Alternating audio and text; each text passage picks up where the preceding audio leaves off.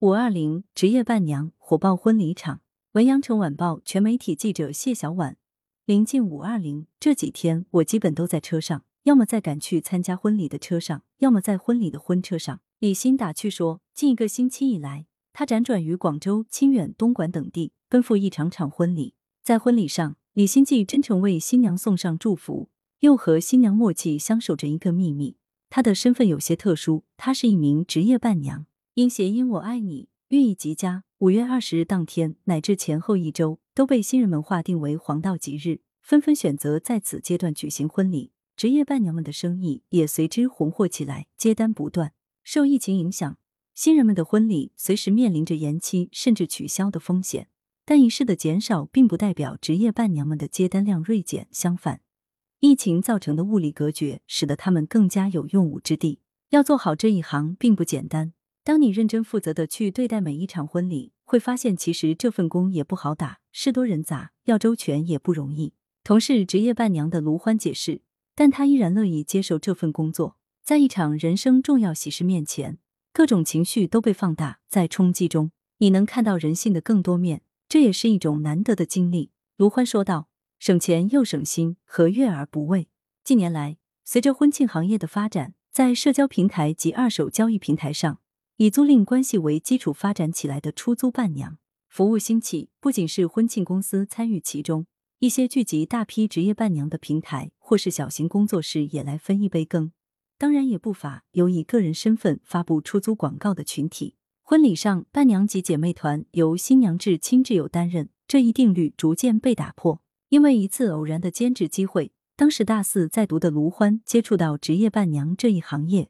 其实他刚好为亲朋的婚礼担任过几次伴娘，有过经验，性格开朗，喜爱婚礼的气氛，再加上能赚点小钱，仿若顺理成章般，他正式入了这一行。不足一年时间，他已至少担任过二十场次的婚礼伴娘。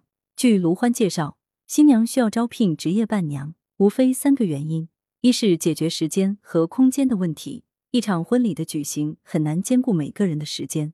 新娘的至亲好友往往因为有要事冲突或相隔太远，来回费力艰难等，无法参加婚礼。再加上疫情的影响，多地往来也有困难。职业伴娘能从婚礼举办地进行挑选，省去新娘不少麻烦。二是解决人情上的烦恼。一方面，倘若至亲好友身处异地，多番波折，风尘仆仆奔波过来喝一杯喜酒，新娘心里过意不去，不愿意过多折腾。另一方面，按照中国习俗，新娘身边的女伴由主伴娘及姐妹团构成。姐妹团可以有已婚女性，但主伴娘往往要求是未婚姑娘。新娘若是晚婚，再加上地域传统对于生肖属相的要求，层层条件筛选下来，可能转了一圈，发现身边竟无合适人选。倘若求助较为疏远的朋友，又难免欠上人情。此时花钱解决人情问题，对于新娘来说再合适不过了。三是请职业伴娘的成本相对较低，一场婚礼仪式能够满足新人对于婚姻最初的想象，背后是哗哗流去的金钱。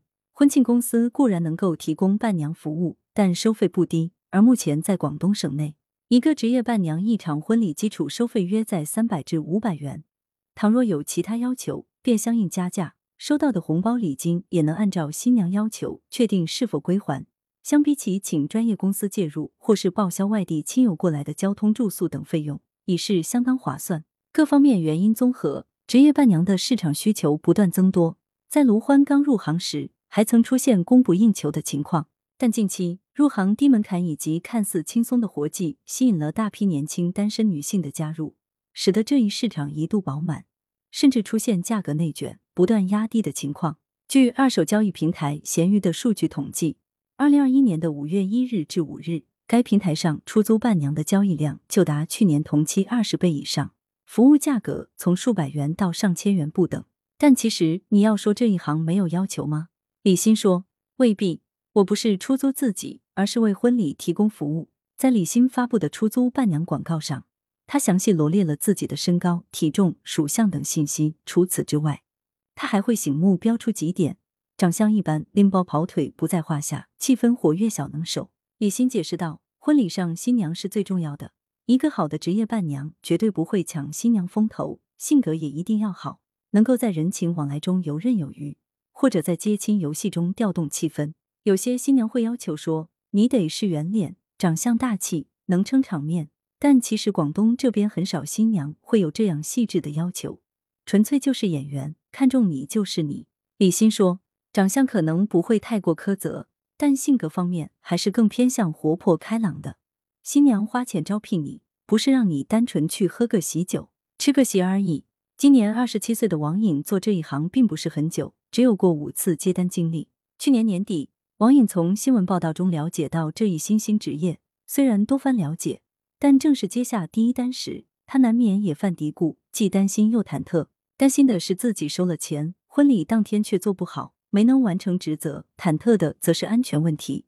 他心里也有过担忧：一是被灌酒，二是遭遇婚闹。这两点也是绝大部分职业伴娘最为在意的两个问题。所以，职业伴娘在接受新娘审阅筛选时，也会提出自己的请求：不喝酒以及拒绝婚闹。一些职业伴娘酒量挺好。能够喝一点酒的，也会事先说明，如果新娘有这方面的需求，是需要加钱的。王颖说道：“职业伴娘这一新兴行业出现时，也曾被人用有色眼镜看待过。最长的论调莫过于，当伴娘超过三次就会嫁不出去。但是职业伴娘们对此并不以为然。可能我会嫁不出去，但原因绝对不会是因为当了那么多次伴娘。”此外，最大的恶意莫过于经常收到出租自己等论调的恶意调侃。但职业伴娘们认为，做这一行并不是在出租自己。职业伴娘与婚礼邀请的其他客人最大的不同，就是我们和新娘之间是雇佣关系，我们是为新娘为婚礼提供服务的那一方。卢欢说，可能选择至亲好友当伴娘或者姐妹团，他们不一定会很上心或者面面俱到。